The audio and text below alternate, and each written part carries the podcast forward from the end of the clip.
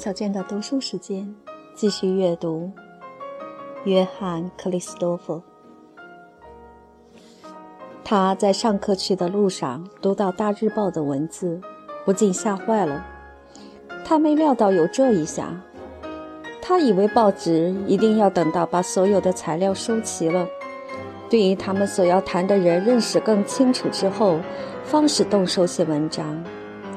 这想法真是太天真了。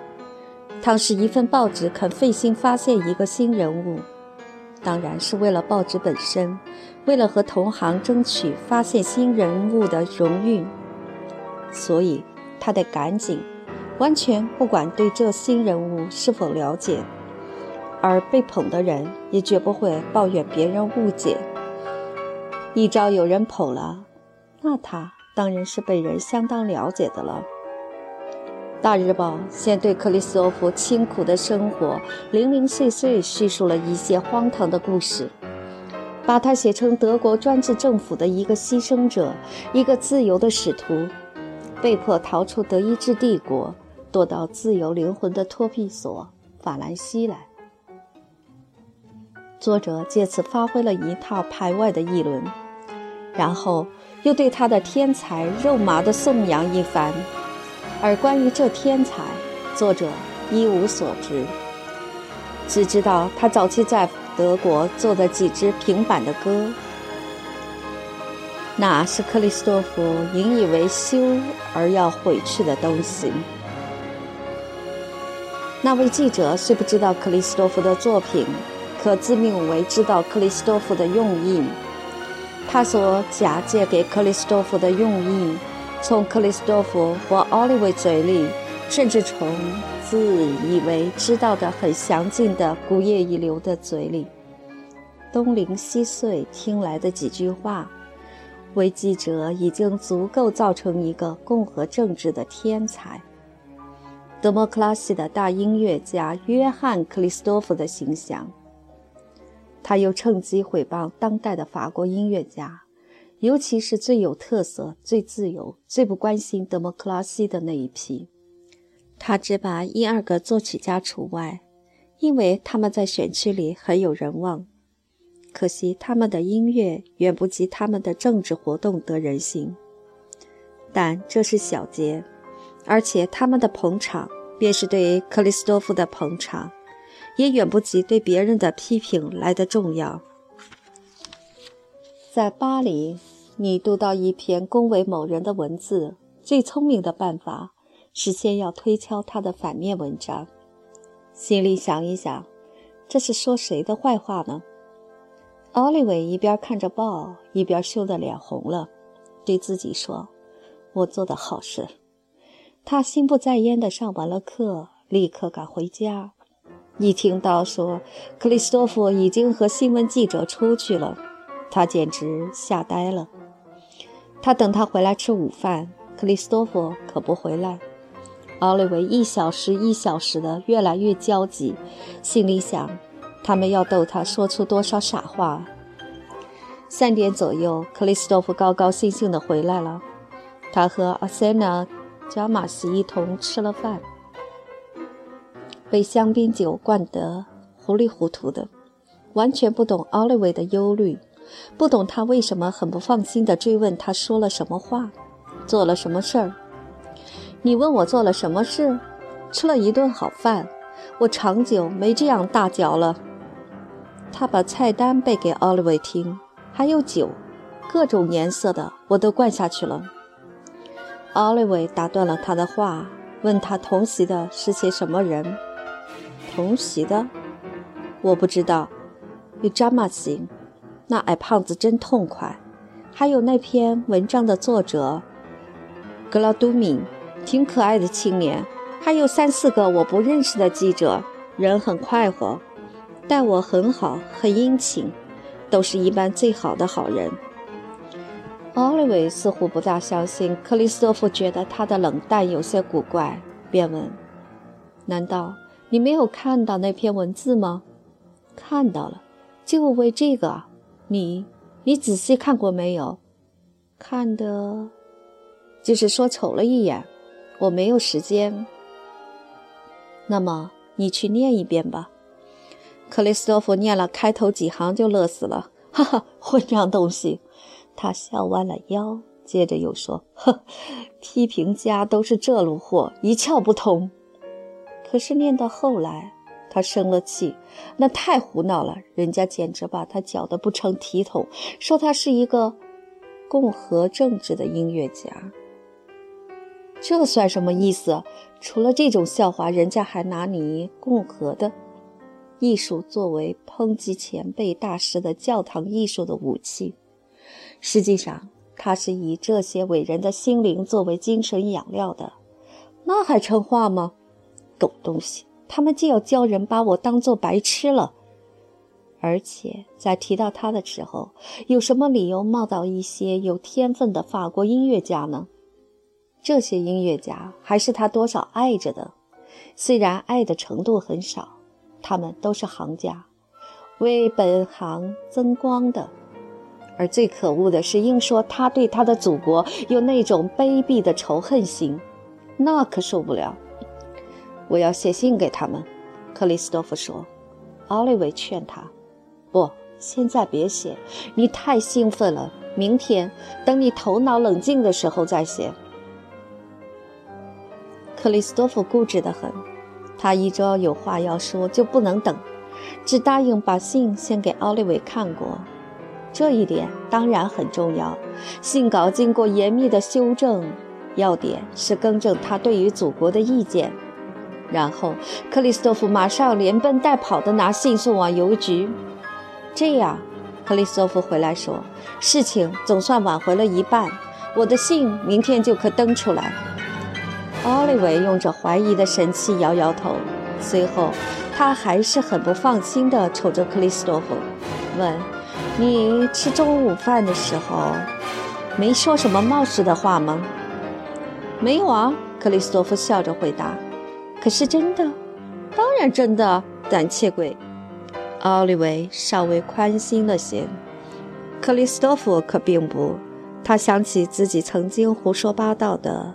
说过好些话，当时他无拘无束的对人家一见如故，丝毫没有戒心。他觉得他们多诚恳，对他多好，这倒是真的。人们对于受自己恩惠的人总是挺好的。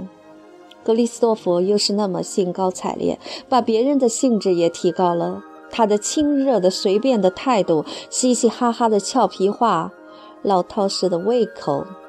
灌了多少酒而面不改色的洪亮，使加马西觉得很对劲儿，因为他也是个饭桌上的好汉，结实粗野，血色挺好，最瞧不起身体娇弱、既不敢吃也不敢喝的巴黎人。他是在饭桌上判断人的，所以很赏识克里斯多夫。他当场向克里斯多夫提议，把他的。加尔冈多尔编成歌剧，在歌剧院上演。对于这些法国布尔乔亚，艺术的顶点就是把《浮士德入地狱》或《九雀交响乐》搬上舞台。克里斯托夫听了这古怪的主意，哈哈大笑。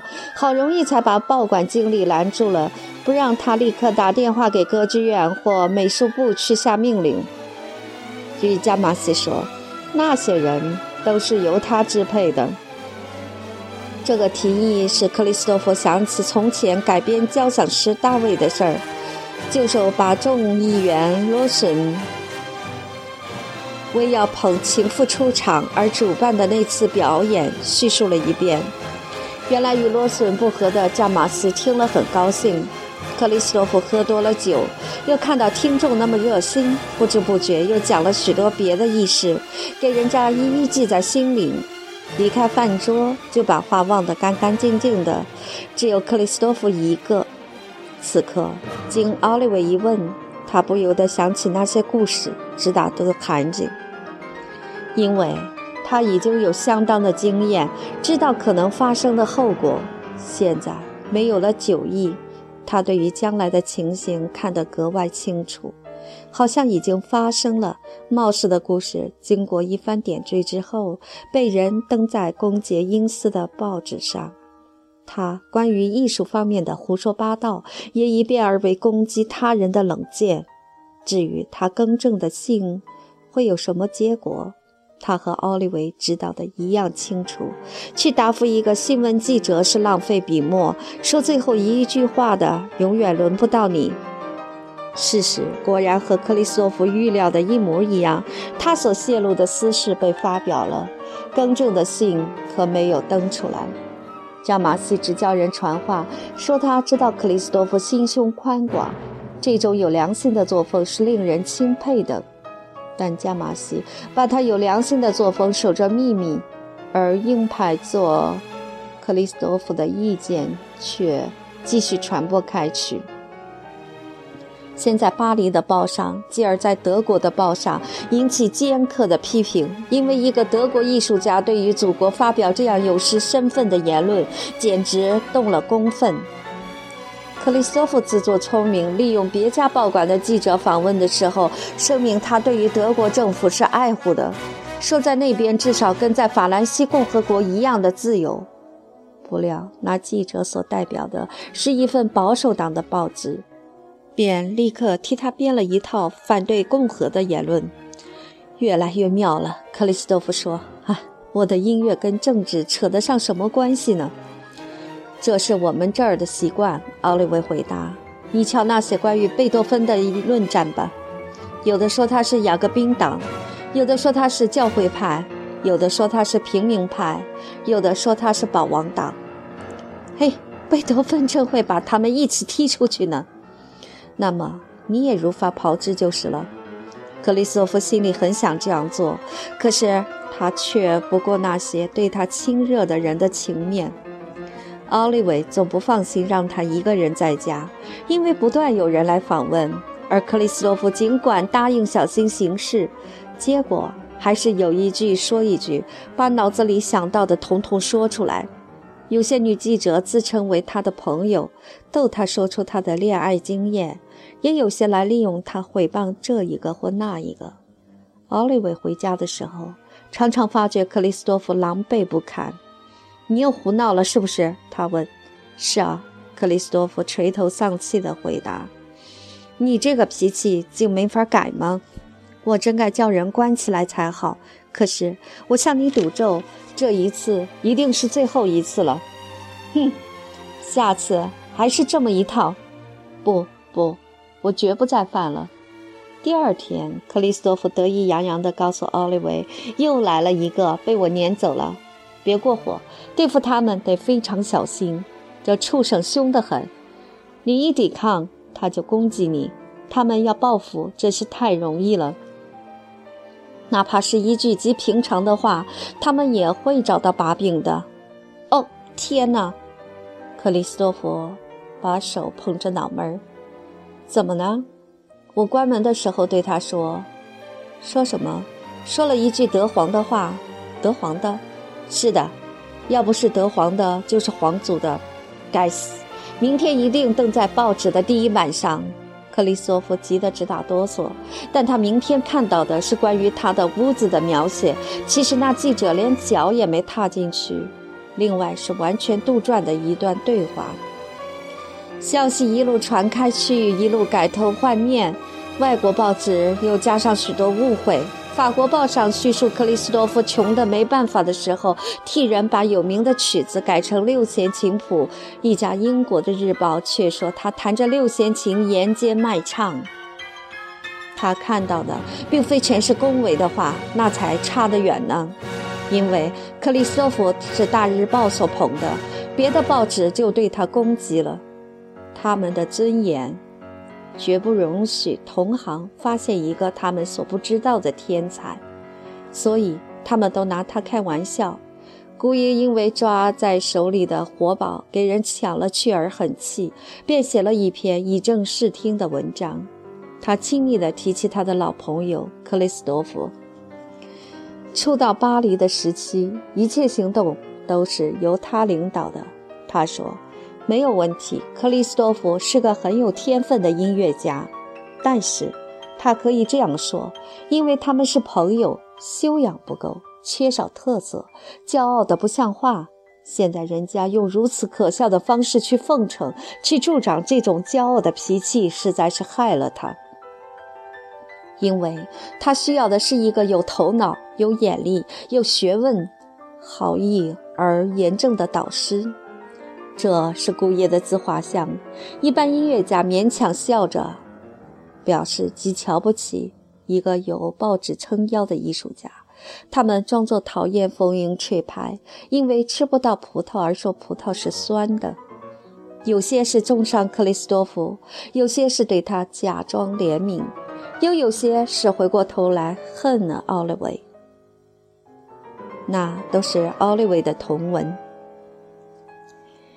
他们素来恨他的强硬，恨他不和他们亲近。其实他这种态度是爱好孤独的成分多，厌恶他们的成分少。某几个人还隐隐约约地说他在《大日报》那些文章中间有利可图。又有几个替克里斯多夫抱不平，责备奥利维不该把一个娇弱的、老是做梦一般的、精力不足以应付人生的艺术家克里斯多夫推到嘈杂的节场上去，使他迷路。他们说这种办法简直把克里斯多夫的前途给断送了。他虽没有天才，但若用功的话，还能有点成就。现在被人家的巧言令色冲昏了头脑，岂不可怜？难道人们不能让他无声无息的耐心工作吗？奥利维很想告诉他们，吃饱了肚子才能工作，谁给他面包呢？可是这种话是难不到他们的，他们很可以非常清高的回答说：“这个嘛，不过是小节，人是应当受苦的。”当然，高唱这种禁欲主义的都是上流社会的人。例如，有人求某个百万富翁帮助一个穷艺术家的时候，那富翁回答说：“先生，穷有什么关系？莫扎特就是穷死的。”要是奥利维告诉他们说莫扎特只求生存，克里斯多夫也绝不肯饿死，那他们一定会觉得奥利维趣味恶劣。